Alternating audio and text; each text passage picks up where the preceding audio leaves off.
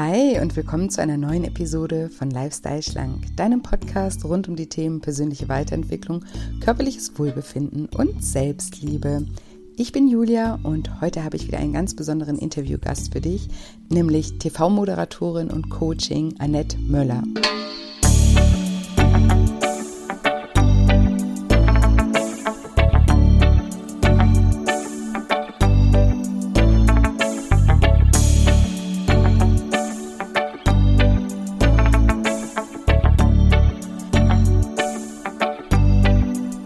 Und wenn du dich fragst, was du tun solltest, um dich von Panikattacken und der dazugehörigen Angst vor der Angst zu befreien, dann bist du in dieser Folge genau richtig.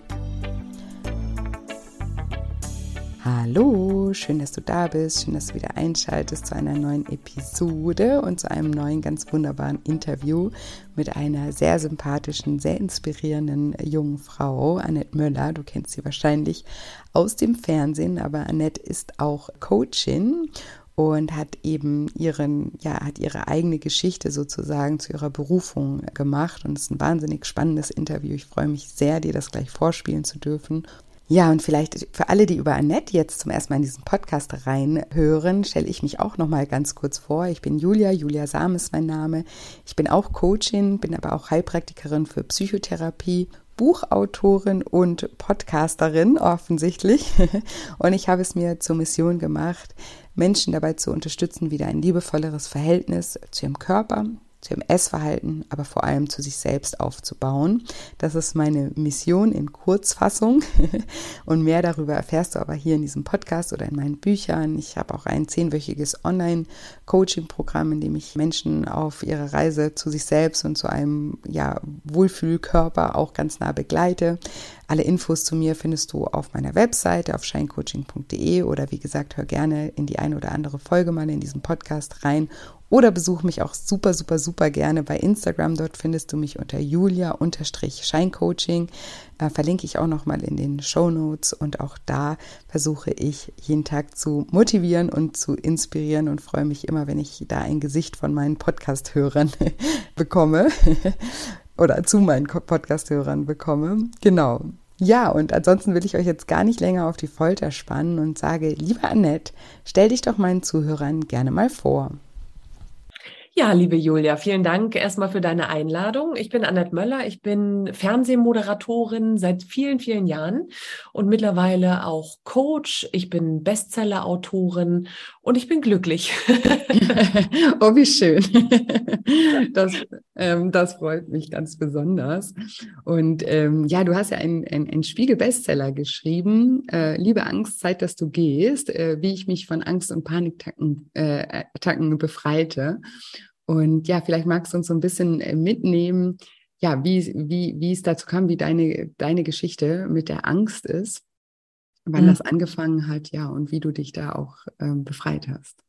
Das war ein langer Weg und äh, im Nachhinein betrachtet klingt das alles so einfach und ach, es hat sich alles gefügt und toll, dann hat sie ein Buch geschrieben. Mhm. Aber es war wirklich ein ganz harter Leidensweg. Ich habe ähm, mit Anfang 30 eine Panikattacke bekommen auf Sendung. Da war ich schon äh, ein paar Jahre beim Fernsehen tätig, auch als Moderatorin und äh, habe dann am Nachmittag an einem Wochenende so einen Kurznachrichtenüberblick moderiert und ähm, bin da reingegangen, wollte besonders cool sein, besonders mhm. toll sein in dem Moment, ähm, hatte mich massiv unter Druck gesetzt und äh, bin dann in diese Sendung so, da ging das Opening los der Sendung und ich dachte, oh, jetzt fängst du mal ein bisschen tiefer an zu sprechen und habe nicht so in der normalen Sprechstimme gespro äh, Stimme gesprochen, sondern hallo, hier sind die Nachrichten. Hallo, schönen guten Tag. Und dann, und dann heute lache ich drüber, aber damals war es der reinste Horror. Und dann merkte ich, verdammt, ich bekomme überhaupt keine Luft. Und ich war ja ohnehin schon aufgeregt, weil ich natürlich vor der Kamera stand. Mhm. Äh, tausende Menschen sahen mir in dem Moment zu. Und das hat mich so in Panik versetzt, weil ich wusste, ich kann jetzt nicht sagen, äh, halt, stopp, ich fange noch mal von vorne an. Ich muss es durchziehen. Ich musste mhm. drei, vier Minuten durchreden und merkte halt einfach, ich komme so nicht in die Bauchatmung rein. Ich habe das Gefühl, ich kriege keine Luft mehr. Und dann habe ich so einen wahnsinnigen Panikanfall bekommen, dass ich wirklich dachte, ich fall auf der Stelle tot um. Und ähm, ich stand aber vor der Kamera. Mhm. Das einzig Gute an der Sache war, dass ich zwischenzeitlich nicht zu sehen war, weil ich musste immer Themen vorlesen und da waren dann Bilder draufgelegt, so dass man nur meine Stimme gehört hat.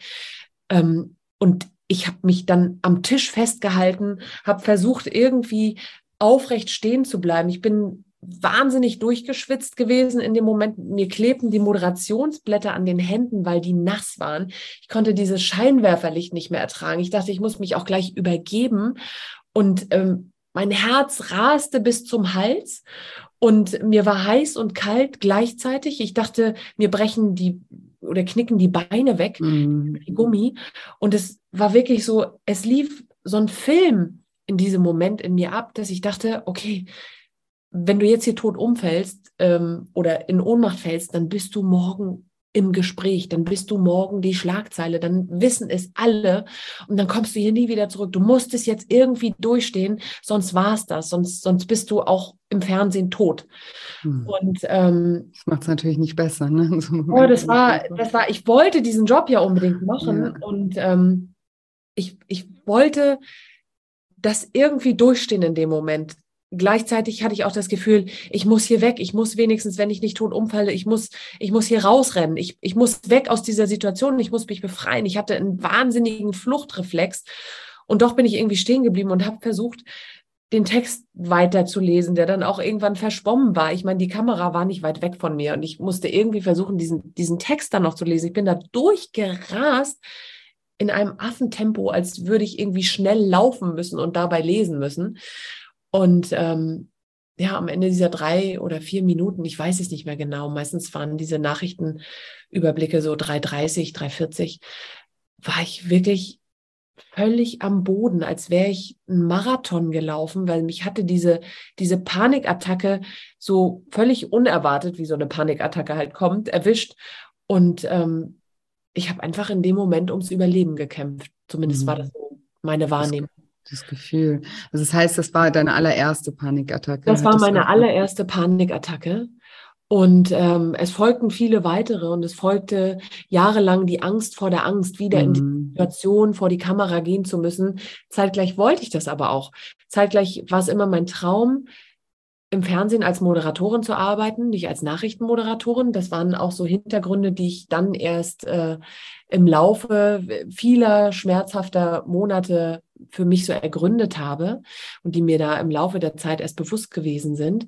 Aber ich wollte unbedingt einen Job vor der Kamera als Moderatorin. Das war immer mein Traumjob. Und deswegen habe ich auch dran festgehalten und habe nie in Erwägung gezogen, tatsächlich wirklich aufzugeben. Natürlich kam immer wieder der Gedanke, ich, ich schaffe das nicht mehr, ich kann das nicht mehr. Und gleichzeitig wusste ich, dann ist mein Leben, so wie ich mir das aufgebaut hatte, vorbei.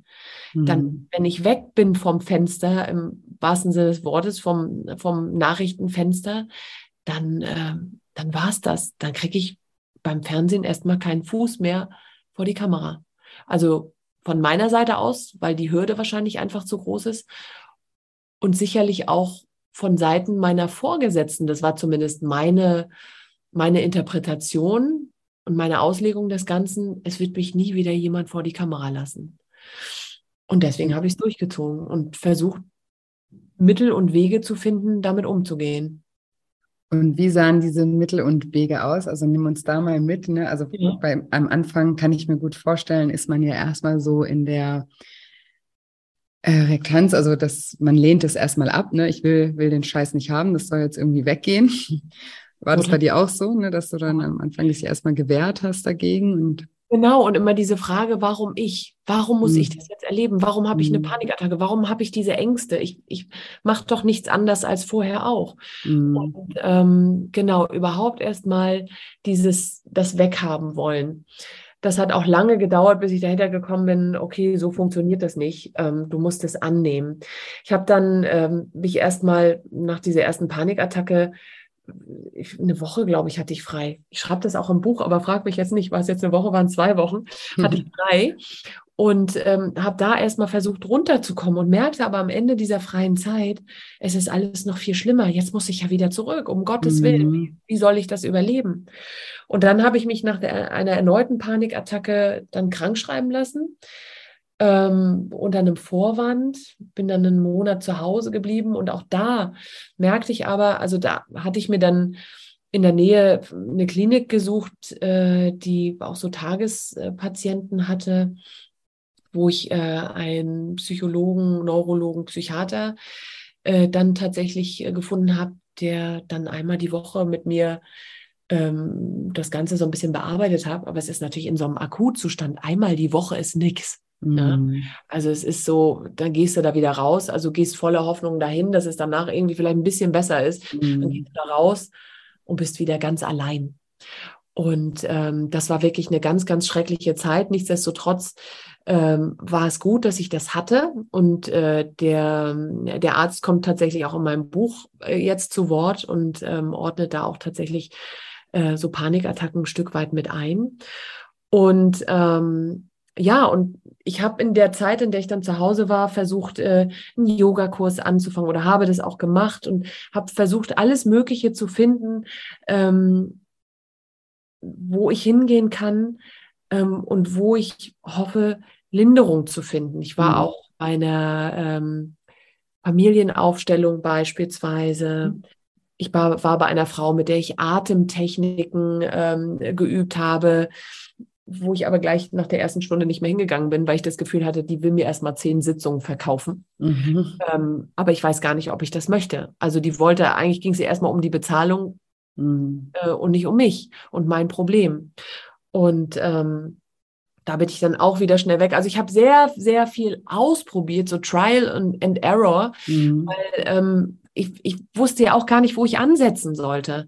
Ne? Und dann habe ich auch irgendwann einen Therapieplatz bekommen, ähm, da hatte ich, glaube ich, ungefähr so zwölf Sitzungen und bin dann aber auch, habe das auch nicht verlängert, obwohl das Thema für mich nicht durch war, weil ich auch da das Gefühl hatte, die hat ja gar keine Ahnung, wovon ich spreche. So, die, die belächelt mich hier, weil eigentlich aus ihrer Sicht sitzt da eine junge Frau, hat einen super Job, verdient super Geld, ist in der Beziehung, da geht's doch gut. Hm. Oder ja, irgendwann später war ich in der Beziehung. Was will die denn eigentlich? Und ich hatte so das Gefühl, die nimmt mich gar nicht ernst. Und ähm, auch da habe ich dann nicht weitergemacht und habe dann für mich wirklich versucht, Wege zu finden. Und das war, das war hart. Und ich habe mir, also damals war mir das nicht bewusst, aber im Nachgang betrachtet, denke ich so, oh Mann, hätte ich bloß damals schon die Möglichkeit so von Coachings gehabt, so wie du es machst, so wie ich es mhm. mache, auch Leute, die wirklich wissen, worum es geht bei meinem Problem, die mhm. wirklich da drin stecken, die es nachvollziehen können, weil es nützt nichts, wenn du jemandem gegenüber sitzt, was immer er auch ist ähm, oder sie, der sich aber nicht in dich reinfühlen kann, der nicht weiß, wie es dir da wirklich geht, sondern der das alles nur ganz pragmatisch durchgeht und mit dir abarbeitet. Also zumindest war das für mich nichts. Und ich merke das auch heute immer wieder, wenn Klientinnen und Klienten zu mir kommen, die dann sagen, ja, ich habe jetzt hier jahrelang was gemacht, aber merke, es bringt mich jetzt nicht mehr weiter. Es hat mich vielleicht ein Stück weit weitergebracht, aber es bringt mich jetzt nicht mehr weiter. Und ich habe auch das Gefühl, dass derjenige oder diejenige, der mir da gegenüber sitzt, gar nicht versteht, was mein Problem ist. Ne? Und äh, sowas hätte ich mir damals gewünscht, weil ich glaube, dass ich mir dadurch tatsächlich sehr diesen Leidensweg hätte abkürzen können diesen Leidensweg hätte abkürzen können. Ich wiederhole es nochmal, falls du daran schneid, da schneiden. Hast du den Alles Sound gut. ja. Ein Kalender einfach. und ähm, ja, und damals gab es das halt alles nicht, deswegen habe ich mir das selbst erarbeitet. Und ähm, ich habe irgendwann mir mal gedacht, als ich das so halbwegs, also es hat wirklich Jahre gedauert, bis ich da so rauskam. Ähm, irgendwann habe ich mal gedacht, Mensch, ich schreibe irgendwann mal ein Buch darüber. Aber es war immer nicht der richtige Zeitpunkt, weil ich dachte, ja, nur meinen Leidensweg aufzuschreiben und so ein bisschen das, was ich gemacht habe, ja, das, das hilft einfach nicht weiter. Ich habe selber sehr viele ähm, betroffenen Berichte damals gelesen, auch von Menschen, die in Depressionen hingen, die auch Angstgeschichten hatten, um überhaupt zu sehen, okay, ich bin nicht alleine damit. Ne, mhm. Da gibt es mhm. noch so viele andere und, und tatsächlich haben sie es überlebt. Sie haben es geschafft, einen Weg für sich da rauszufinden. Und dann kam eben ähm, die Coaching-Ausbildung. Äh, und dann kam so der Gedanke, krass, alles, was ich jetzt hier lerne, auch in dieser Coaching-Ausbildung, habe ich für mich über diesen Leidensweg angewandt. Oder ja. ganz viel davon. Und dann fügte sich das Bild so zusammen, dass ich dachte, hey, meine eigene Geschichte, ähm, damit rauszugehen, den Leuten zu zeigen, hey, du bist nicht allein. Ähm, dieses Problem haben viele Menschen, so Angstthematiken und, und wenige trauen sich darüber zu sprechen. Ich habe meinen Weg damals so gefunden und ich kann dir heute mit meiner professionellen Sicht als Coach auch noch viel mehr helfen und viel mehr aufzeigen, wie du dir selbst helfen kannst, weil es ist in dir, die Lösung deines Problems ist in dir. Es ist nur die Frage, wie kommst du dorthin? Wie findest du diese Lösung? Mit wessen Hilfe? Wer hilft dir dabei? Oder was hilft dir dabei? Und was hilft dir aber auch nicht? Und, ja. ähm, und dann war es wirklich so, dass ich dachte, ich muss das jetzt schreiben, ich muss das alles aufschreiben. Es fügt sich gerade alles zusammen.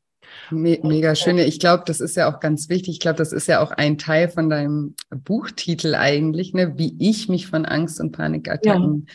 befreite, weil natürlich, also ist es super, wenn man ähm, ja, sich Hilfe holen kann und Menschen, die damit Erfahrung haben oder die eben auch die richtigen Werkzeuge an der Hand haben, an denen man sich entlanghangelt. Aber ich glaube, trotzdem ist es ja auch so ein, ähm, so ein Stück weit eben die Verantwortung zu übernehmen und eben nicht in diesem, was du ja. vorhin auch gesagt hast, ne, warum ich, warum, ne, warum hat es mich jetzt getroffen und das ist alles doof und ähm, ich, will, ich will das alles nicht und es ist unfair, dass ich das jetzt irgendwie habe, sondern da wirklich auch zu sagen, so ja, das ist jetzt so, wie es ist, ne? Und es ist da und es ist, hat wahrscheinlich auch gute Gründe, dass das jetzt irgendwie mhm. mich getroffen hat, weil ich dafür jetzt hier ja auch was lernen über mich und ähm, ja, da einfach auch zurück in die Verantwortung zu gehen, oder? Ja, absolut. Das ist ein, das ist ein ganz, ganz wichtiger Punkt, so wie du das ja auch ähm, bei deinen Klientinnen und Klienten siehst, wirklich in diese überhaupt erstmal die Selbstwahrnehmung und dann in diese Selbstverantwortung zu kommen, weil ich gehe nicht irgendwie zum äh, zum Coach oder zum zum Psychologen und der löst dann mein Problem und der mhm. sagt mir, machen Sie das jetzt mal so und so und dann wird das schon, äh, dann wird da gar nichts. Ne? Also das ist wirklich der Punkt auch, weshalb ich auch so Erfüllung in dem Coaching finde, dass ich den Rahmen vorgebe und die Leute kommen zu mir mit ihrem Problem und wir gucken mal, was steckt eigentlich dahinter für ein Bedürfnis? Was ist ja. es, was hinter dein, also was will dir deine Angst eigentlich sagen? Warum ist sie mhm. da? Und überhaupt erstmal dahin zu gehen, zu sagen, wir müssen am Anfang mal gucken, wie du lernen kannst, wie es dir möglich wird, das anzunehmen, weil viele kommen und sagen, nein, ich will das nicht annehmen, das muss weg, das muss weg. Und äh, ich höre das dann auch immer wieder von, von Klientinnen, die auch länger bei mir sind, oh, ich will das weghaben und ich habe da wieder gegen angekämpft. Und dann gehen wir da rein und gucken, okay, nimm es mal an, weil in dem Moment, wo du wo du es annimmst, wo du merkst, ja, ich habe jetzt ein Problem, ich habe diese unangenehmen Emotionen, ob es Angst sind, ob es Verzweiflung sind, ob es der Ekel vor einem selbst, wenn man vielleicht äh, auch so, so, so ein Essproblem hat und es nicht in den Griff kriegt und sich mhm. dafür immer selber bestrafen möchte ähm, oder sich, sich dafür selber halt einfach hasst und blöd findet, da zu gucken, also erstmal, nimm es mal an, so und dann ja, es ist ein Teil von mir, genauso wie Freude und und äh, positive Gefühle ein Teil von dir sind. Genauso sind es auch die unangenehmen Emotionen. Nur die wollen wir immer weghaben. Die, die guten, auch ja, die, die stellen wir noch nicht mal in Frage oder da, mhm. da gucken wir noch nicht mal, warum fühle ich mich denn jetzt gut, sondern es ist einfach gegeben. Ja. ja. Ne? Und dann aber alles, was negativ ist oder negativ bewertet wird, sagen wir es mal so, äh, was unangenehm ist, das muss weg. So, aber gleichzeitig ist es so wichtig zu sagen, okay, das ist ein Teil von dir, nimm ihn mal an, guck mal und dann lass uns mal dahinter schauen, welches Bedürfnis ist denn in diesem Moment nicht erfüllt. Und da geht's dann ganz oft in, in, also in der Arbeit auch, die ich mache und bei dir sicherlich auch, in die Vergangenheit und ganz, ganz viel tatsächlich in die Kindheit. Und selbst Menschen, die zu mir kommen, die sagen, ja, aber ich hatte eine glückliche Kindheit. Gerade erst hatte ich eine Klientin, die auch sagte, ich habe ein tolles Verhältnis zu meinen Eltern. Ich hatte eine super glückliche Kindheit.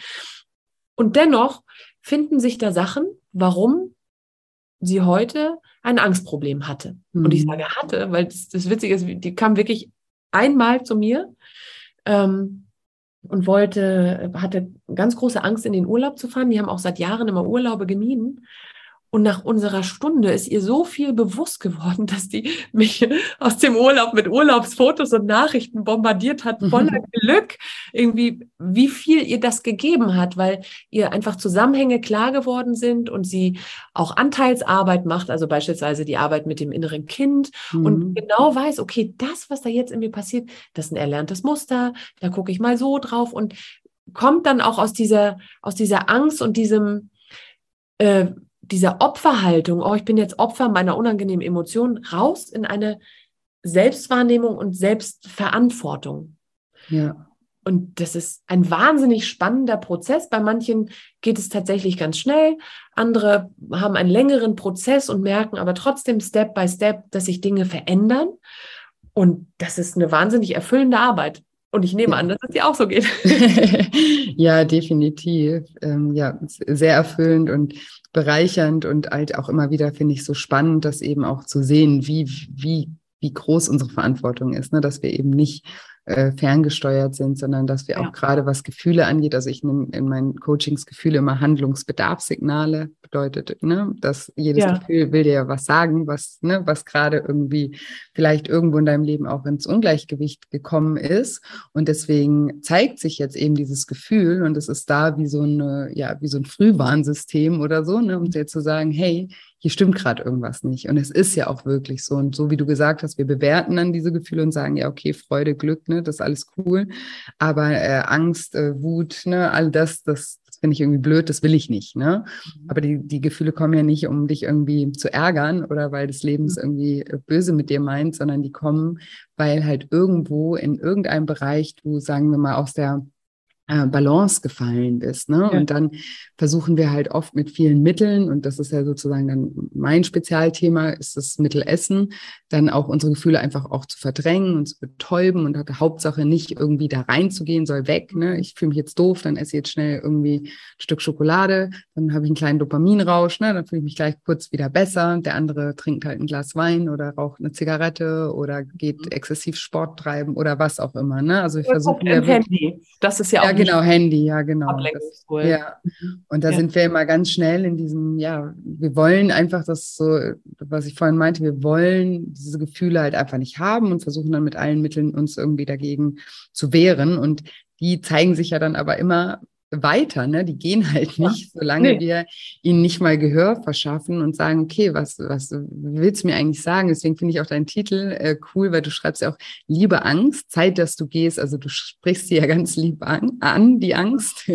ne? Also es ist ja was Liebevolles sozusagen. Ähm, und ähm, ja, das, das, das, das hat mich auch angesprochen irgendwie, weil ja, genau so sollte man eben auch mit diesen Emotionen, die ähm, die wir als nicht so angenehm empfinden, auch umgehen. Also auch die ja. haben einfach ihre Daseinsberechtigung und die wollen einfach gehört werden. Und dahinter steckt ja immer ganz viel mehr. Und wenn wir jetzt nochmal auf deine äh, persönliche Geschichte gucken, wenn du das mit uns teilen magst, was würdest du sagen, war sozusagen die Angst für ein, für ein Frühwarnsignal für dich oder welche Botschaft hat, hat, hat die dir selbst mitgebracht? Hm.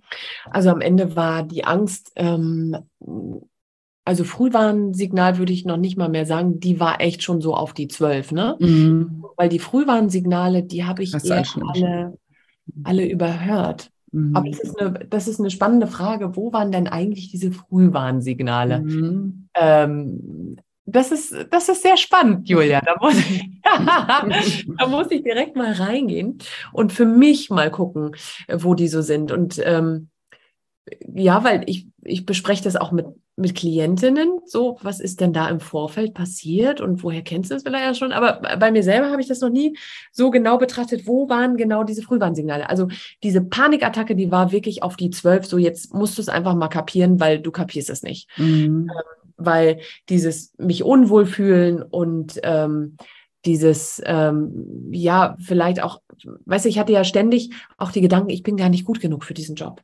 Ich bin mhm. gar nicht die Richtige für den Job, weil ich habe nicht Politik studiert.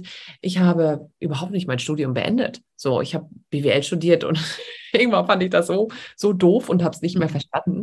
Da bin ich da nicht mehr hingegangen. So, und dann ähm, habe ich eine Schauspielausbildung gemacht, äh, wo man mir dann aber auch irgendwann bescheinigte, naja, du bist nicht die Schauspielerin, du bist eine Moderatorin. Mhm. Das bist du wirklich. Aber es war trotzdem für mich ein wahnsinniger Lernprozess, das mit, mitzumachen.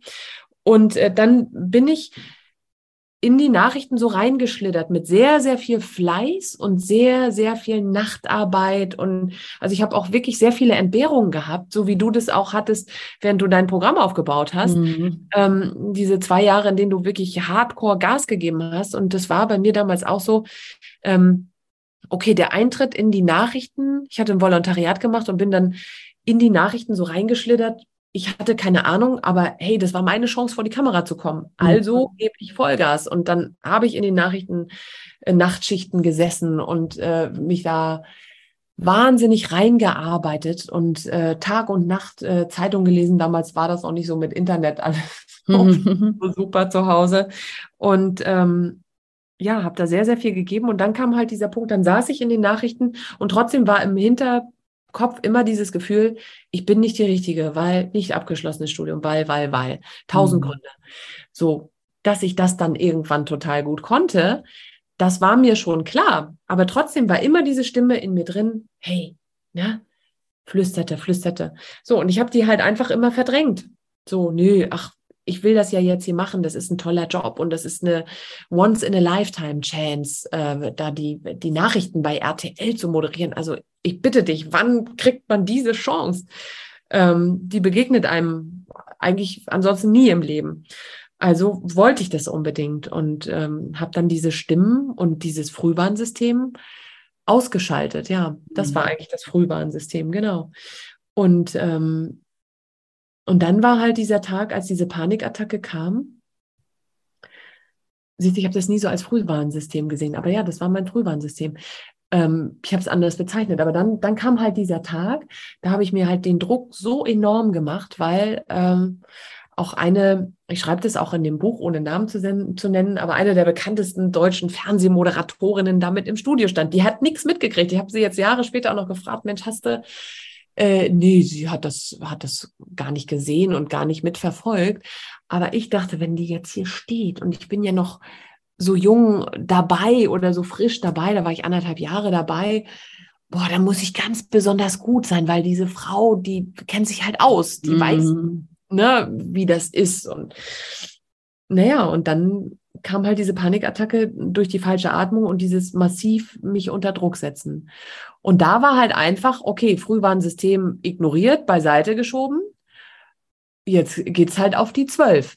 So, und ähm, ja, und, und auch da habe ich ja trotzdem dann weitergemacht und dann ähm, entwickelte sich halt so eine, so eine richtige, wie, wie es auch viele kennen, die zu mir kommen, aus dieser Panik heraus, diese Angst vor der Angst. Mm. Und die nimmst du dann in jeden Lebensbereich mit. Mm. Und wenn du mm. nicht anfängst, das zu bearbeiten, ähm, sondern auch da anfängst, das zu verdrängen, oh, will ich nicht, weg damit, ähm, ich esse meinetwegen oder ich ähm, lenke mich ab mit anderen Sachen, äh, daddel mit dem Handy rum, äh, bin jetzt irgendwie PlayStation Heavy User oder keine Ahnung, ja, oder versuche einfach davon zu laufen.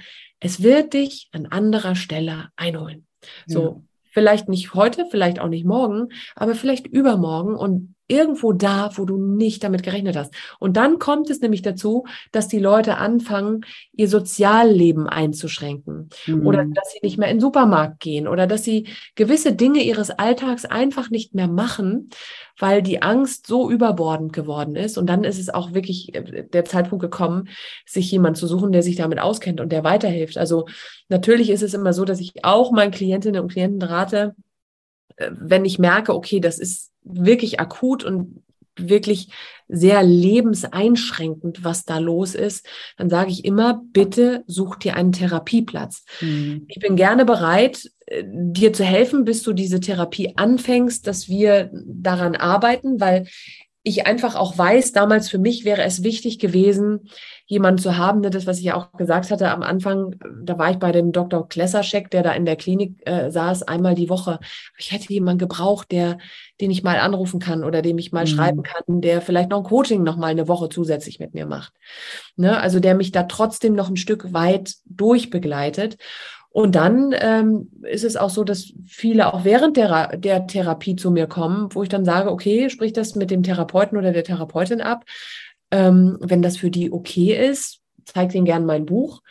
Ähm, dann, ähm, ja, dann, dann lass uns da gerne weiter dran arbeiten. Wichtig ist natürlich, dass dann die Therapie nicht in eine völlig andere Richtung geht. So, und dass man da schon, ähm, dass sich das irgendwie ergänzt. Und am Ende ist es so, auch das sage ich immer wieder, Hör auf dein Bauchgefühl. Wenn du das Gefühl hast, das Coaching oder die Übung oder den Input, den du hier bekommst oder da bekommst oder auch die Therapie ist nicht das Richtige für dich, weil es dich nicht weiterbringt. Es sei denn, du bist jetzt von einer schweren Depression betroffen. Also dann sollte man da schon sicherlich auch sehr nah am Therapeuten sein.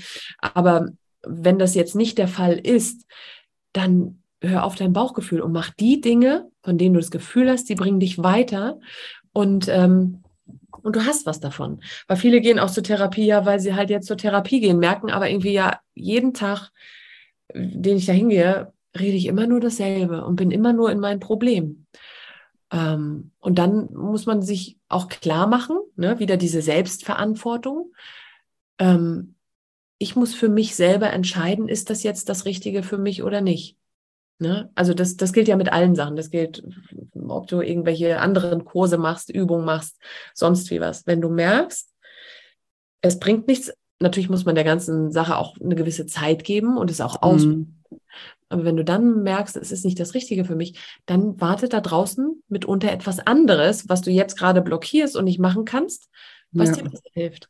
Ja, das sage ich, ich, die müssen bestimmt alle schmunzeln, die vielleicht schon mal bei meinem Kurs dabei waren oder sowas, weil ich habe so, so zwei Sachen oder zwei Sprüche, die ich immer bringe in, in einem anderen Zusammenhang, aber die passen jetzt hier auch so. Was funktioniert, funktioniert und was nicht funktioniert, funktioniert nicht. Ja, genau. und dass wir uns dann manchmal einfach so befreien müssen, also von beidem einmal so, okay, ich ich merke, das bringt mir nichts, dann darf ich auch ja. so frei sein und sagen, hey, eben Trial and Error, so wie du es ja am Anfang auch gesagt hast, du hast ja auch viele Sachen ausprobiert, bis du dann irgendwie die Dinge gefunden hast. Wie willst du es sonst auch wissen? Ne? Du hast ja sowas zum ersten Mal und da müssen wir halt teilweise eben viele Dinge ausprobieren und ähm, um zu wissen, was eben für dich funktioniert und was nicht. Und wenn du dann irgendwie was hast, was für dich funktioniert, dass man sich dann auch nicht aus dem Konzept bringen lässt, weil dann ja. irgendwie der Doktor so und so oder die Freundin so und so oder die Nachbarin so und so sagt, so, ach, mit Coaching, das bringt gar nichts, da muss man tiefenpsychologisch äh, psychologisch betreut werden oder sowas und dann wieder denkt, oh, es kann gar nicht funktionieren, weil am Ende funktioniert ja auch alles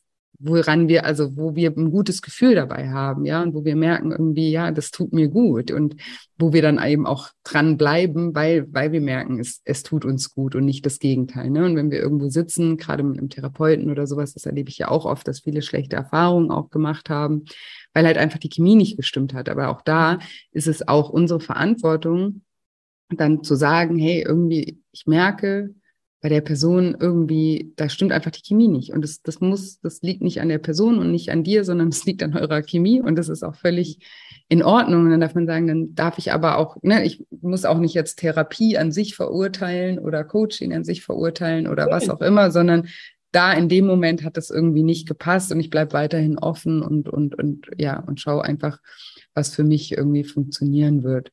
Mhm. Aber nochmal kurz zurück, weil sonst verliere ich nämlich den Faden. äh, weil wir hatten es ja nochmal bei dir mit dem, ähm, äh, also ne, was, was, was wollte die Angst dir sagen? Und du hast ja auch gesagt, du hast dich wahnsinnig viel unter Druck gesetzt, was ich auch immer so spannend finde, weil auch ein Burnout oder so, ne, wird ja ganz oft so verstanden, dass äh, ein Burnout bekommt jemand, der wahnsinnig viel arbeitet. Ne? Mhm. Äh, und das am Ende des Tages ist es ja gar nicht das, sondern es ist eigentlich immer so, dass die Arbeit in irgendeiner Weise in dem Sinne unbefriedigend ist, weil wir, weil wir uns so einen großen Druck machen, weil ja. wir eben, weil dahinter dann Glaubenssätze liegen, wie ich äh, bin nicht gut genug, ja, ich bin nicht gut genug, ne, ich muss immer mehr leisten und uns dann damit, also Stress ist ja auch ein Gefühl, was wir uns machen, so wie wir uns die Angst machen, ne, so wie wir das ja auch äh, ausgelöst und ähm, so wie sich das jetzt, wie ich das jetzt bei dir auch verstanden habe, war es ja auch tatsächlich so, dass eben das dieser Kernglaubenssatz in dir, dieses Ich bin nicht gut genug, zumindest in, in diesem Bereich, dich ja wahnsinnig unter Druck gesetzt mhm. hat. Hast du da für dich jetzt, wenn du jetzt auf deinen äh, Beruf schaust und auch du, du, du, moderierst ja auch immer noch, hast du, hat das Konsequenzen gehabt? Also hast du da, ähm, ja, hast du da oder entscheidest du dich da heute manchmal anderes, anders oder auch für andere Bereiche oder stehst du zu dir selber und zu dem, was du kannst, anders mittlerweile? Absolut. Also ich gehe mit einer ganz anderen, mit einem ganz anderen Selbstverständnis und Selbstbewusstsein auch ähm, da jetzt wieder in die Moderation rein. Ne? Also ich habe für mich ganz klar, deswegen bin ich damals auch ausgestiegen, habe für mich ganz klar entschieden, ich mache keine Nachrichten mehr, weil das war immer dieser Punkt. Mhm. Ja, das lag in der Kindheit auch dieses, ich bin nicht gut genug und auch ähm, keiner liebt mich wirklich und deswegen diese, diese Suche auch nach Anerkennung, mhm. diese Suche nach Anerkennung im Außen, ne, weshalb ich auch da dran geblieben bin, mal ab von all den Annehmlichkeiten, die so ein Job natürlich auch mit sich bringt. Ähm, aber das, das musste ich erstmal für mich klären. Da habe ich halt ganz viel auch mit dem inneren Kind gearbeitet und, und für mich herausgefunden, einfach was es braucht, das, das zu heilen tatsächlich und damit anders umzugehen. Und ähm, ich bin heute dieser ganzen Angstgeschichte und meinem ganzen Weg total dankbar. Ähm, so blöd das irgendwie klingt, aber dass ich das erlebt habe, weil das hat oder das macht mich ja zu der Person, die ich heute bin, zu der äh, Moderatorin, die ich heute bin, zu der Mama, die ich heute bin, zu der Coachin, äh, die ich heute bin. Ähm, und von daher, das hat mir mich ganz nah zu mir selbst geführt. Deswegen mhm. habe ich auch am Anfang gesagt, ähm, ich bin glücklich, weil klar gibt es auch Baustellen, die ich habe, wo ich sage, in dem Bereich in meinem Leben, da bin ich mit Dingen, wie ich sie tue und wie ich über die Dinge denke, überhaupt nicht glücklich. Da bin ich aber dran und arbeite daran. Mhm. Ähm, früher wäre ich daran verzweifelt. Heute äh, nehme ich es als Herausforderung und gucke einfach dahinter mit all den Tools, die ich den anderen mitgebe, die ich aber auch selber für mich immer wieder benutze und gucke einfach, okay, was steckt für mich dahinter? Und das hat mich dazu geführt, dass ich ganz bewusst auch diesen Nachrichtensektor Tschüss gesagt habe. Dann wurde ich Mutter. Ähm, dann bin ich auch ein Jahr bei Sat 1 gewesen, habe da zwei Sendungen moderiert, ähm, die in eine ganz andere Richtung gingen. So, und dann kam halt ähm, doch wieder RTL Anfang äh, 2022 oder Ende 21 äh, kamen die auf mich zu und kamen ins Gespräch, Mensch, äh, hättest du nicht Lust? Und da habe ich auch ganz klar gesagt, okay, ähm, ich werde keine Nachrichten mehr machen. Letzten Endes war es so, dass ich tatsächlich auch eine Woche in Hardcore-Nachrichtensendungen äh, gesessen habe. Ich sage es jetzt Hardcore-Nachrichten, also es gab einfach Nachrichten. Und ähm, ich mache da ja jetzt äh, die Morgensendung ähm, alle paar Wochen. Ähm, und da war ich schon so, dass ich gesagt habe, das ist ja eigentlich das, was ich nicht mehr möchte. Mhm. Gleichzeitig mh, hm, also es war ein Zeitraum, ein kurzer Zeitraum. Das, was wir jetzt machen, ist ja eine Mischung aus Nachrichten und auch Unterhaltung und Infotainment.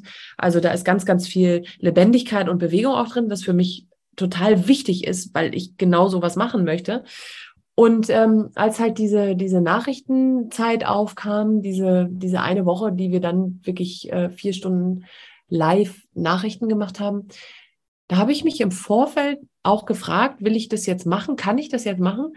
Und ich habe mich dafür entschieden.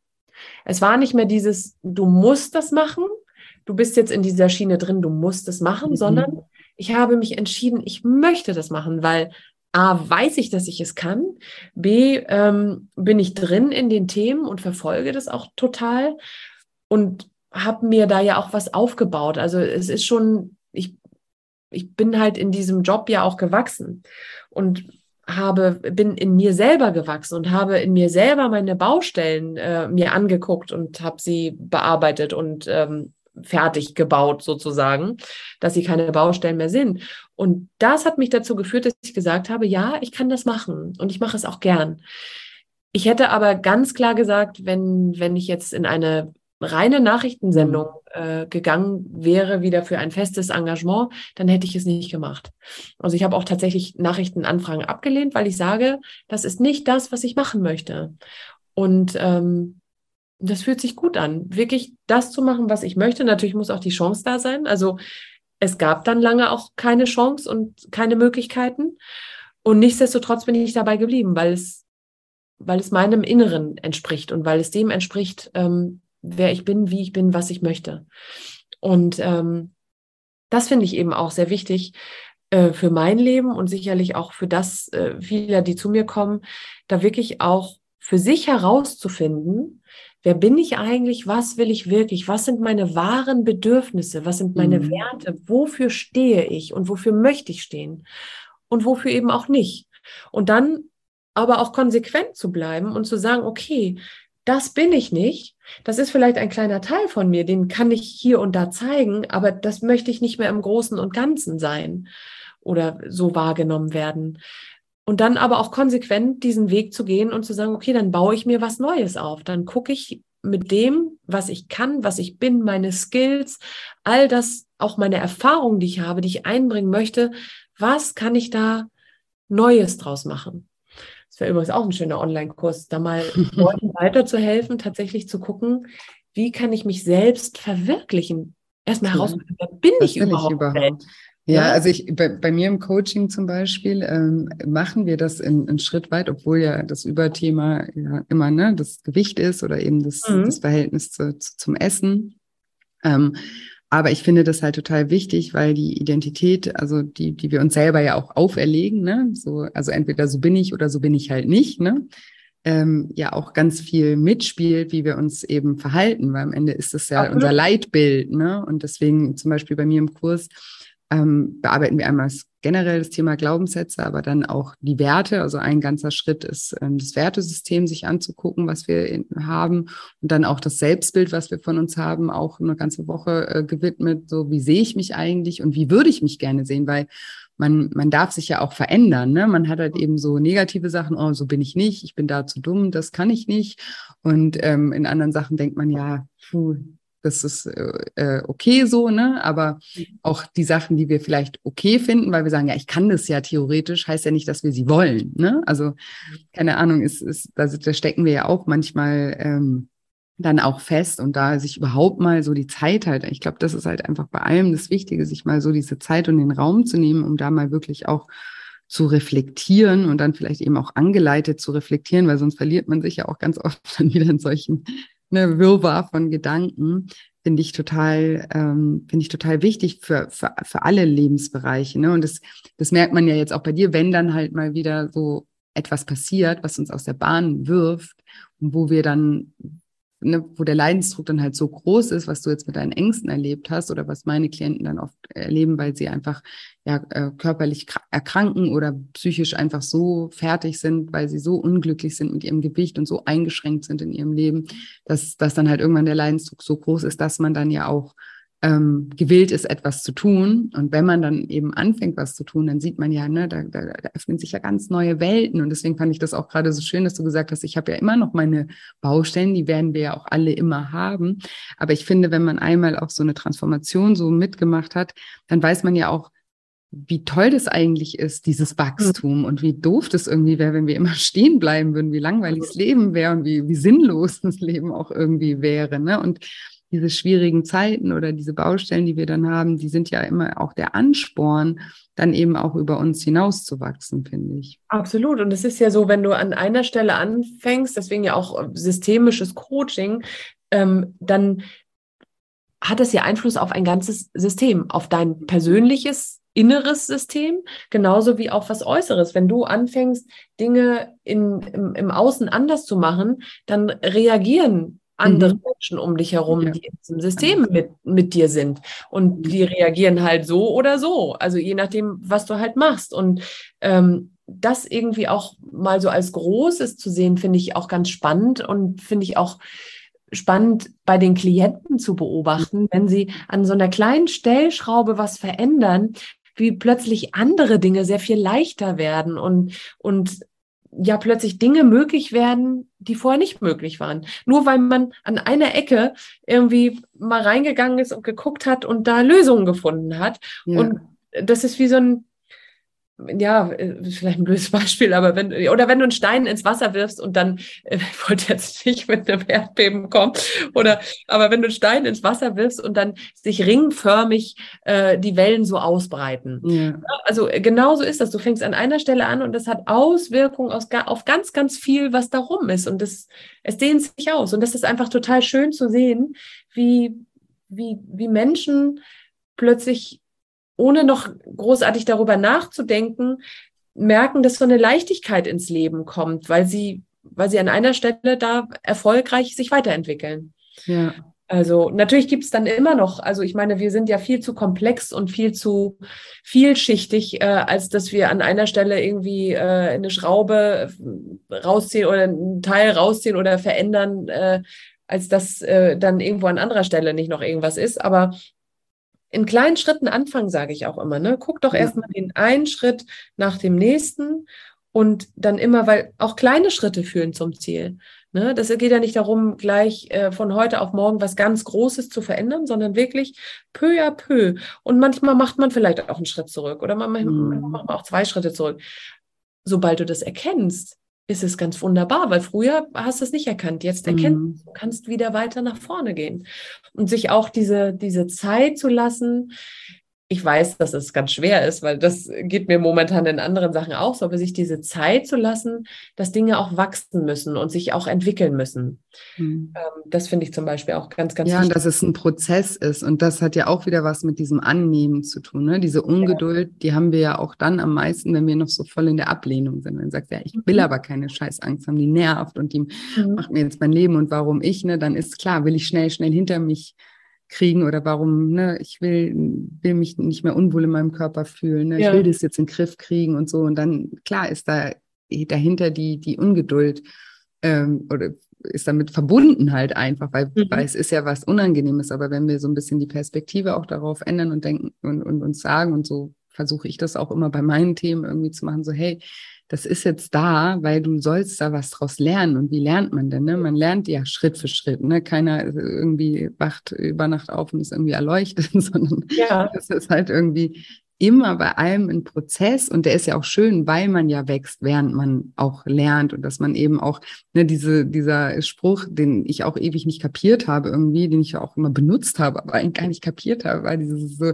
der Weg ist das Ziel, ja. Mhm. Ja, der Weg ist das Ziel, das ist so, ja. Und wir werden immer alle auf dem Weg bleiben, ja. Wir werden nie irgendwo ankommen, weil das ist halt das Leben, ja. Es wird immer, ja. ne, es tun sich auch immer wieder neue Themen auf, aber das ist, das ist, das ist gut so und das, da, da, daran wachsen wir und da lernen wir eben auch so viel über uns selbst und deswegen würde ich halt immer, wenn, ne, oder versuche ich persönlich zumindest, es immer so zu sehen, wenn irgendwie mal wieder schwierigere Zeiten sind und schwierigere Themen irgendwie zu, zu behandeln sind, dann versuche ich mich immer ja auch da damit irgendwie mir Mut zu machen und mir damit auch den Druck rauszunehmen und zu sagen, ja, ich kann aber nicht über Nacht lernen. Es ist, es ist einfach nicht so. Es braucht Zeit und es braucht auch mal wieder einen Rückschlag, weil, wie du gesagt hast, ne, jetzt habe ich es wenigstens gemerkt, boah, ich habe zwei Schritte zurück gemacht oder ich bin gerade, ich bleibe gerade irgendwie stehen und warum eigentlich? Und ja, finde ich, Finde ich ganz, das ganz ist natürlich auch anstrengend, ne? wenn ja. man dann äh, mitten in so einer Situation steckt und ja, okay, ich habe jetzt angefangen, ich nehme es jetzt an, ja, okay, hm, es braucht jetzt Zeit. Aber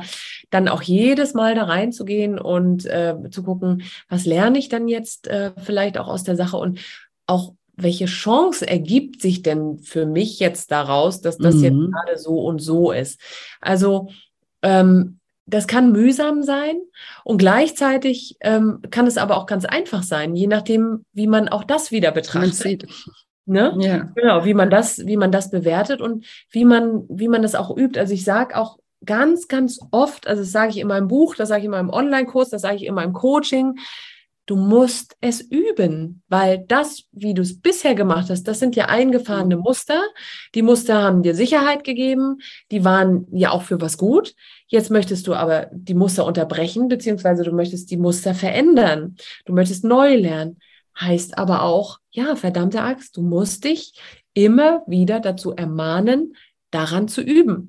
Und genauso wie das, was du jetzt sagst, hey, was für ein Learning ist es denn für mich, ne? Oder wie kann ich das, was ist das vielleicht auch für eine Chance? Diese Betrachtungsweise muss man auch immer wieder üben, weil es ist natürlich auch, wenn man eher so jemand war, der mhm. dann alles erstmal total doof fand und alles ist nur blöd, äh, alle sind blöd, das ganze äh, so, ne? Und sich dann so in sein Schneckenhaus und in sein Selbstmitleid verkriecht. Ja. Ist ja auch eine Gewohnheit es ist eine Gewohnheit, es ist ein Muster, wirklich zu erkennen, okay, oh, jetzt bin ich wieder in meinem Muster drin. Okay, was ergibt sich dann für mich daraus jetzt für ein Learning, für eine Chance? Und immer wieder sich selbst zu hinterfragen. Das hat natürlich sehr viel mit Achtsamkeit zu tun mhm. und Selbstwahrnehmung und wirklich ähm, sich dann auch und das, das sind ja schon, das sind ja kleine Übungen, die man äh, sich für eine Woche vielleicht mal vornehmen kann. Okay, diese Woche achte ich mal genau darauf, wie reagiere ich wann? Wie äh, bewerte ich das und das? Was mache ich dann und dann? Wann spüre ich so und so? Wirklich einfach mal sich selber wahrzunehmen. Und das kann man mhm. ja auch in Gesprächen mit anderen. Ne? Also das, das sage ich auch ganz oft, ey, wenn du so, selbst wenn du in einem, in einem Call bist gerade, hast einen Business Call irgendwie im Homeoffice oder du sprichst mit der Kindergärtnerin oder mit einem Freund oder mit der Dame an der Supermarktkasse. Du kannst während des Gespräches Du kannst weiter zuhören und gleichzeitig kannst du mal in dich hineinfühlen, wie fühle ich mich gerade? Ja. So, ne? Wie ja. bewerte ich diese Situation jetzt gerade? Das man muss sich halt immer wieder dahin bringen. Und das ist halt auch so ein ganz wichtiger Punkt, diese Achtsamkeit wirklich zu trainieren. Mhm. Wenn du achtsam dir selbst gegenüber bist und immer wieder guckst, hey, was ist da jetzt mit mir los? Das immer wieder hinterfragst, ohne es zu bewerten. Oh, jetzt bin ich ja schon wieder in diese, äh, mhm. äh, sondern wirklich zu sagen, okay, ähm, ich habe das jetzt erneut gemacht es ist okay, ich nehme das jetzt mal an, weil das mein Muster gehört jetzt hier zu mir. Was kann ich denn daraus jetzt anders machen? Ja. Was kann ich jetzt daraus lernen, dass ich, dass mir das gerade bewusst geworden ist? Ne? Wie kann ich jetzt ganz bewusst die Dinge anders machen, weil vieles machen wir ja unbewusst. Diese ganzen Muster und so, ganze Gewohnheiten, das ist, passiert ja alles unbewusst. Ja, Autopilot, ne? Und das, genau. es gibt ja keine, es gibt ja keine Veränderung. Also du kannst ja gar nichts verändern, was dir nicht bewusst ist. Ne? Genau. Also wo, wo willst du da ansetzen? Ja. Weil du musst ja erstmal dieses Bewusstsein schulen. Das mache ich bei mir in den, in den Kursen auch immer, dass wir auch für das Essverhalten, ne, da ist ja auch oft nur so, oh, warum bin ich so indiszipliniert, warum bin ich so willensschwach? Und da erstmal hinzugucken, ne, das hat eigentlich überhaupt nichts mit Disziplin oder mit Willensstärke zu tun, sondern ich kompensiere hier was, ich verhalte mich immer in den Situationen so und so. Und da, da, da, da führen wir am Anfang auch so ein Ernährungs-, eigentlich aber eher ein Gefühlstagebuch, ne, aus welchen Situationen heraus ähm, esse ich mich, äh, esse ich und wie fühle ich mich dabei, was habe ich eigentlich gerade gemacht. Und das dient ja auch einfach so diesen ja, diese Achtsamkeit sich selbst gegenüber und dieses Hinterfragen immer wieder, ne, um überhaupt einen Ansatz zu finden, wie man das jetzt mal anders angehen kann, als ja, okay, dann setze ich mich jetzt hier wieder auf irgendwie Null-Diät oder Shake-Diät oder Kohlsuppendiät oder ja. keine und dann Ahnung was. den ganzen Kreislauf wieder, wieder von vorne. Von vorne. Genau. Das schon hunderttausend Mal gemacht habe. Genau. Und das ist, ähm, ja, also dieses, finde ich genau richtig, das, was du sagst, diese Achtsamkeit uns selbst in unseren Verhaltensweisen und auch unseren Gefühlen gegenüber, eben die Gefühle auch nicht nur zu verdrängen, sondern eben sie auch wahrzunehmen, ah, jetzt fühle ich mich so und das auch nicht zu bewerten als gut oder schlecht, sondern ja, ich fühle mich jetzt gerade so und so, ist, ist jetzt einfach so. Dann eher wieder zu hinterfragen, ne, was will mir das wieder sagen? Ich glaube, mhm. das ist so generell einfach, ja, und das kann jeder, wie du ja gerade auch gesagt hast, im, im Kleinen jeden Tag täglich üben. Und man wird ja auch da immer geschulter und auch da bilden sich Gewohnheiten, dass wir das dann einfach immer mehr machen. Ne? Am Anfang mhm. fällt es uns vielleicht noch schwer oder wir müssen uns mal eine Erinnerung stellen, dass wir das ja eigentlich machen wollten, ne? uns mehr zu beobachten oder so. Aber wenn man auch da, damit anfängt, dann wird man ja auch automatisch auch Stück für Stück immer bewusster und reflektierter auch daraus, ja, auch das läuft ja dann irgendwann mal auf, auf Autopilot. Ja, es ist ganz witzig, weil da hatte ich so einen Aha-Moment auch zu diesem sich selbst beobachten, ähm, weil das ist ja immer das eine, ähm, das zu erzählen mhm. und das dann aber auch selber mal zu machen. Ich weiß mhm. noch, wie ich ähm, in der Zeit, als ich äh, bei, dem, bei dem Doktor in der Klinik war, bei dem Dr. Klesserschek, wie ich dann irgendwann mal nach Hause gefahren bin, bin durch den Wald gefahren und fing an zu heulen. Mhm.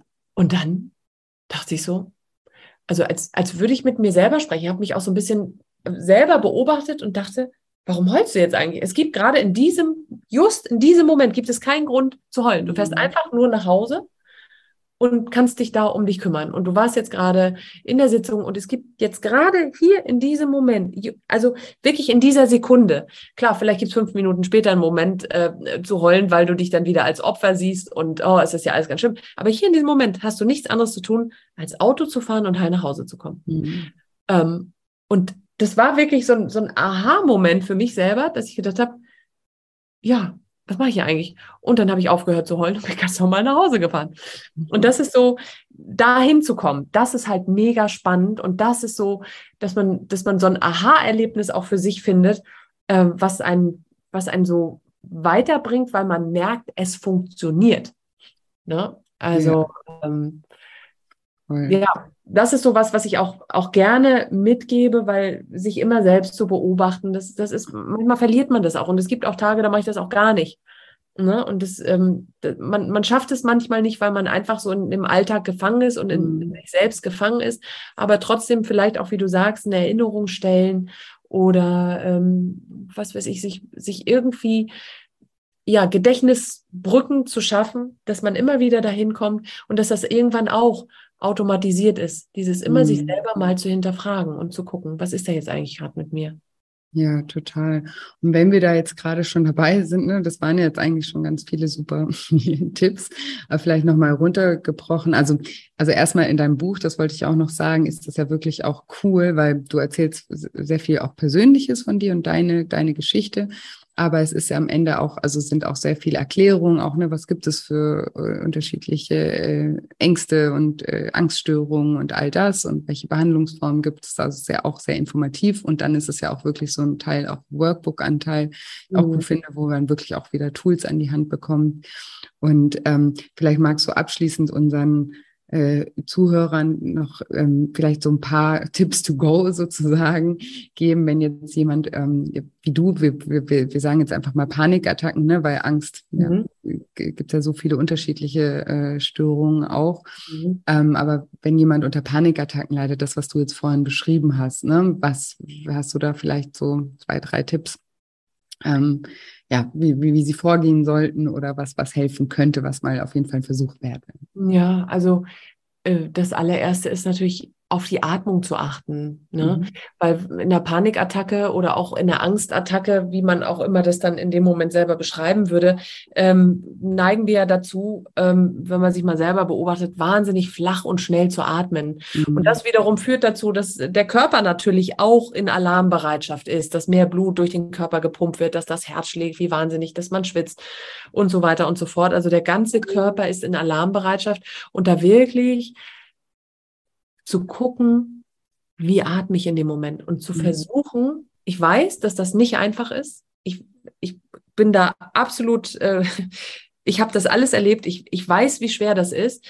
Aber es im Kopf zu haben und auch deshalb ist das Üben so wichtig, sich das immer wieder vor, äh, in, in, in entspannten Situationen immer wieder vorzustellen, dass man in die Atmung geht und dann wirklich ruhig durch die Nase einatmen in den Bauch weil auch das Zwerchfell, ähm, wenn das aktiviert wird, dann führt das dazu, dass der Parasympathikus aktiviert wird und so weiter und so fort. Also dass der, das System sich theoretisch runterfahren kann, aber dafür ist es wichtig, eben in den Bauch zu atmen und tendenziell etwas länger durch den Mund wieder auszuatmen. Also die Atmung ist wegzukommen von dieser flachen Atmung mhm. und dann als zweiten Schritt auch zu sagen, okay, jetzt in diesem Moment kann ich nichts anderes tun, als mich auf die Atmung zu konzentrieren und einfach hier und jetzt zu sein, wo ich bin, zu stehen, zu sitzen, zu liegen, was auch immer ich gerade mache.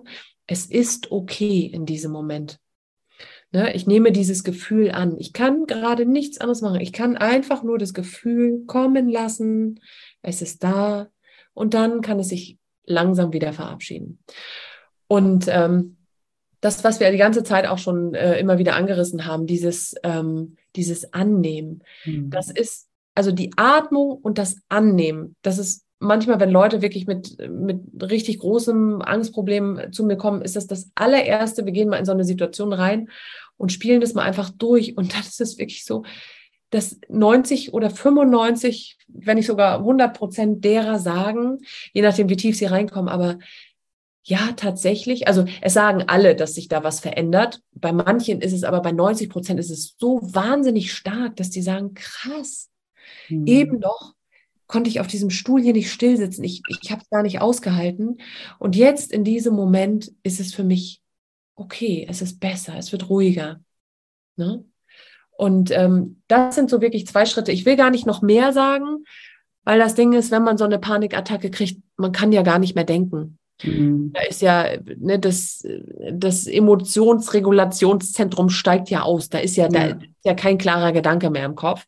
Deswegen ist das zum Beispiel auch was, was ich zum Beispiel rate, sprich es dir mal drauf, mach dir eine, mach dir eine Sprachnotiz auf dem mhm. Handy oder schreib es dir auf. Wie sind die Schritte, wenn ich in eine, also wenn ich merke, okay, da kommt was hoch.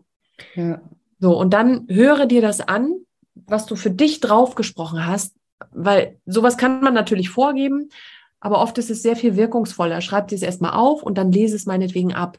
Und dann hau dir Kopfhörer auf die Ohren oder auch irgendwie, dass du es hören kannst in dem Moment, wo es kommt und denk dich da rein oder lies dich auch rein. Ich hatte zum Beispiel so ein paar Sätze aus einem Buch, mit dem ich damals gearbeitet habe, äh, mir rausgeschrieben. Und wenn ich dann merkte, ich saß am Schreibtisch und oh Gott, da, ich merke, oh Gott, da kommt so eine Panikwelle hoch, oh Gott, oh Gott, ich den Zettel rausgekramt und wirklich diese Sätze gelesen. Und da geht's auch darum, im Hier und Jetzt zu bleiben, auch hier nachzuspüren, okay, während ich atme, während ich sage, es ist okay, es darf jetzt gerade so sein, auch zu spüren, jetzt hier in diesem Moment, wie ich zum Beispiel auf dem Stuhl sitze, wie mein Körper mit dem Stuhl verbunden ist oder wie ich mit beiden Beinen auf der Erde stehe oder vielleicht mich auch irgendwo gerade anlehne. Ne, also wirklich auch zu gucken, dass ich im Hier und Jetzt bleibe und mich auf dieses Gefühl zu konzentrieren, es darf da sein. Ja. Ich atme, und es darf da sein. Auch diese bifokale Aufmerksamkeit, wie man das nennt. Also dieses wirklich ähm, sich darauf zu konzentrieren, auf das Atmen und auf dieses Gefühl im Körper. Es gibt auch Ärzte oder Therapeuten oder Coaches, die sagen, du kannst auch während du atmest zählen, äh, rückwärts zählen oder ein Gedicht aussagen oder so. Das ist zum Beispiel was, was mir selber nicht geholfen hätte, mhm. was mir auch so in Stresssituationen nicht hilft, sondern mir persönlich hilft tatsächlich wirklich dieses Atmen, annehmen. Ich spüre dieses Gefühl jetzt hier im Bauch und es darf da sein. Und während ich atme, lasse ich einfach das Gefühl da sein und ich, ich schaue es mir an, ich konzentriere mich drauf. Und gleichzeitig merke ich dann, wie es besser wird. Das mache ich zum Beispiel manchmal, wenn ich, ganz blödes Beispiel, aber wenn ich im Zug sitze und manchmal wird mir vom Zugfahren schlecht. Und dann habe ich da auch schon manchmal gesessen und gedacht, so, okay, ich muss jetzt was tun, weil ansonsten muss ich irgendwie aussteigen. Mhm. Selbst sowas kriege ich damit runterreguliert. Das ist dann natürlich aber auch eine, eine etwas entspanntere Situation als eine Panikattacke zu ja. haben. Es ist eine, es ist eine Übungssache. Je mehr du das übst, auch in Alltagssituationen, so damit umzugehen. Du merkst, es kommt eine unangenehme Emotion hoch. Du bist jetzt gerade total wütend auf irgendwen. Fang an zu atmen, geh in diese, in diese Resonanzatmung und gleichzeitig nimm das Gefühl wahr und nimm es an und lass es sein und konzentriere dich meinetwegen auch noch auf das, was um dich herum passiert, bevor du explodierst und Dinge sagst und tust, die du nicht sagen und tun willst.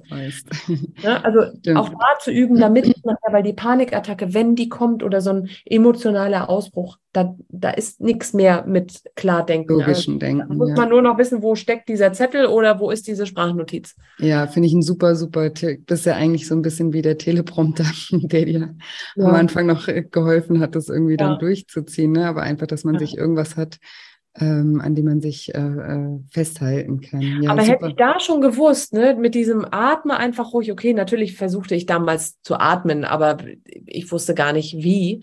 Mit diesem ruhig atmen und das annehmen, weil es ist ja das auch in, als ich diese Jahre der Angst vor der Angst hatte, ich habe immer dagegen gekämpft.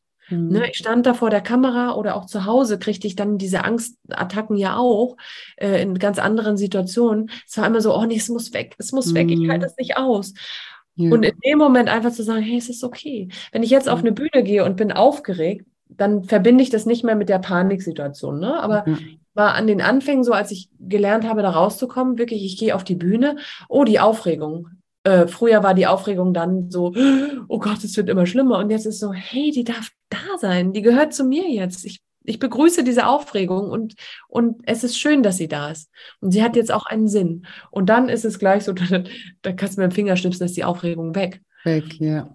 Ja, deswegen fand ich ja eben deinen Buchtitel mit der netten Anrede. Ich ja. finde, der sagt so viel. Also liebe Angst, die liebe Anrede einfach und auch dieses, wie ich mich befreite, eben auch diese ja. Eigenverantwortung nochmal zusammengefasst. Und ja, mega, mega cool. Auch eben vielen, vielen Dank ähm, dass du heute mein Gast warst und ja. Dank, dass du einfach auch über dieses Thema redest, weil so wie du ja auch äh, schon gesagt hast, ist es einfach auch wichtig ähm, zu sehen, man ist damit nicht alleine und das, ne, das haben viele, viele, viele Menschen. Ich merke das auch in meinem, äh, in meinem Thema immer, wie wichtig das auch für die, die Menschen ist, auch in meinen Kursen, sich mit anderen zu verbinden und ja. zu merken, wow, das, ich bin hier gar nicht so außergewöhnlich, ne, weil das, äh, das haben, so wie ich denke oder so wie ich fühle, das haben ganz, ganz viele andere Menschen eben auch und ähm, nobody is perfect, ne? Und Gott sei Dank nicht, weil es ja eben, wie wir auch besprochen haben, einfach auch was Schönes ist, einfach auch an unseren Themen mehr über uns selbst zu erfahren und dann einfach eben auch über uns selbst hinauszuwachsen.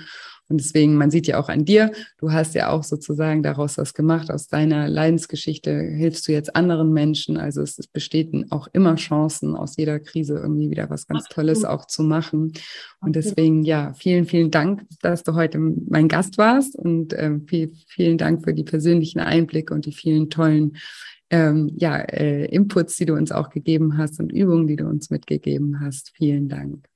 Ja, sehr, sehr gern. Und ähm, wenn uns jetzt auch jemand zugehört hat, der sagt, Mensch, hm, ich weiß nicht, nehme ich da mal Kontakt auf. Also mach das wirklich sehr, sehr gern. Ich habe äh, gerade durch viele Interviews und auch Podcasts äh, Leute, die mich angeschrieben haben und Manchmal ist es einfach nur eine kurze Mail oder irgendwie mal eine kurze Nachricht und hey, ja, du bist nicht allein. Manchmal wird auch mehr draus, ähm, ne, weil wie gesagt, ich biete ja auch die Coachings an, ich biete mein Buch an, ich biete einen Online-Kurs zum, zum Buch passend an, weil ich es einfach weiß, wie wichtig es ist, da reinzugehen und da an sich zu arbeiten. Und natürlich kostet es auch alles Geld, das muss man dazu sagen. Ähm, auf der anderen Seite ist es immer die Frage, ähm, investierst du das in dich, in dein Leben, damit es schöner wird, damit es besser wird und so wird, wie du dir das vorstellst? Oder bleibst du einfach in den Zwängen und Mustern und äh, ja in dieser Opferhaltung gefangen, in der du bist? Mhm. Und ähm, deswegen bin ich ganz, ganz dankbar, dass ich das heute machen darf, dass ich heute auch bei dir sein darf. Ich finde es auch wahnsinnig toll, was du machst, was, was du bietest.